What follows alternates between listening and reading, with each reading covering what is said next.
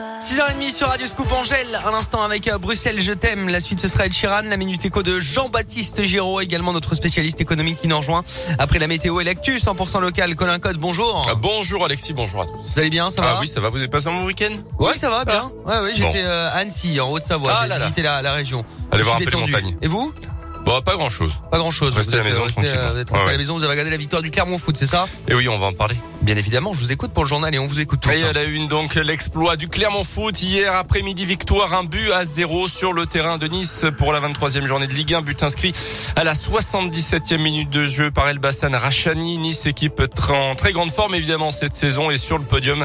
C'est la deuxième victoire de suite pour Renaud Auvergne après celle contre Rennes à domicile le 23 janvier. Clermont est 15e ce matin et recevra Saint-Etienne le week-end prochain pour un derby régional.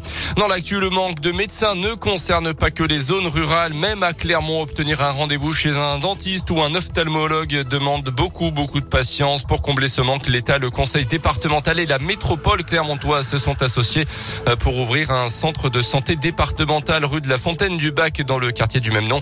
Il fonctionne depuis le mois de décembre et semble répondre à un vrai besoin. Le reportage de Tiffaine Coulomb pour Radio Scoop. Le centre de santé a ouvert ses portes en décembre. 300 consultations, principalement pour des gens du quartier, ont déjà été réalisées.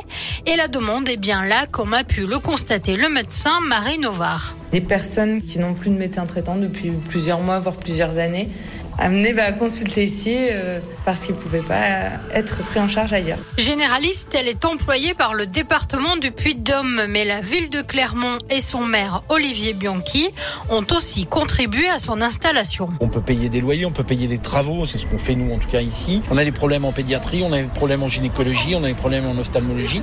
Il faut qu'on ait plus de médecins dans nos villes. Des centres de santé ont déjà été ouverts dans les quartiers Saint-Jacques et La Plaine. Un nouveau devrait bientôt voir le jour au Vergne. L'installation actuelle n'est que temporaire puisque le cabinet médical doit déménager d'une centaine de mètres en fin d'année pour se rapprocher de la maison de quartier et de la pharmacie. Une classe en vente sur le site internet du Bon Coin. Mobilisation ce week-end des parents d'élèves de Condat en Combraille pour s'opposer comme d'autres au projet de fermeture de classe prévu par la carte scolaire dans le département du Puy-de-Dôme. Les services de l'éducation nationale y prévoient la fermeture de 35 classes au total. Un second comité technique spécial euh, se tiendra cette semaine, ce jeudi. En bref, une femme de 45 ans contrôlée vendredi soir à Clermont en état d'ivresse au volant de sa voiturette sans permis multirécidiviste. Elle a refusé de se soumettre au test selon la montagne. Elle a été placée en garde à vue puis déférée hier devant le parquet avant d'être jugée dans la journée. Dans le reste de l'actu, la deuxième semaine du procès de Nordal Lelandais à Grenoble dans l'affaire de la disparition de la petite Maëlys. Euh, Durant les premiers jours d'audience, l'ancien maître chien est resté campé sur ses positions, niant toute atteinte sexuelle sur la fillette de 8 ans. Aujourd'hui, la cour d'assises de Grenoble doit entendre les témoignages des parents de la deuxième victime d'attouchement sexuel filmé par le Landais, euh, mais aussi le témoignage des parents de Maëlys. Le verdict est attendu en fin de semaine prochaine.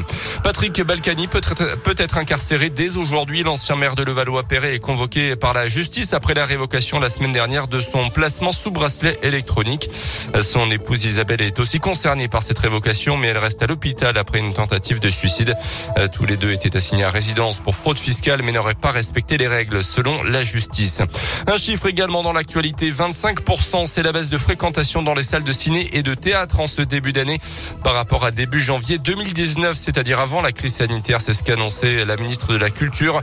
Les restrictions ont commencé à être levées comme la jauge maximale pour le public assis fixée à 2000 personnes qui a pris fin le 2 février et sera suivi par le retour des concerts debout le 16 février. Les sports avec euh, en foot toujours la victoire du Sénégal en finale de la Coupe d'Afrique des Nations hier soir victoire au tir au but contre l'Égypte.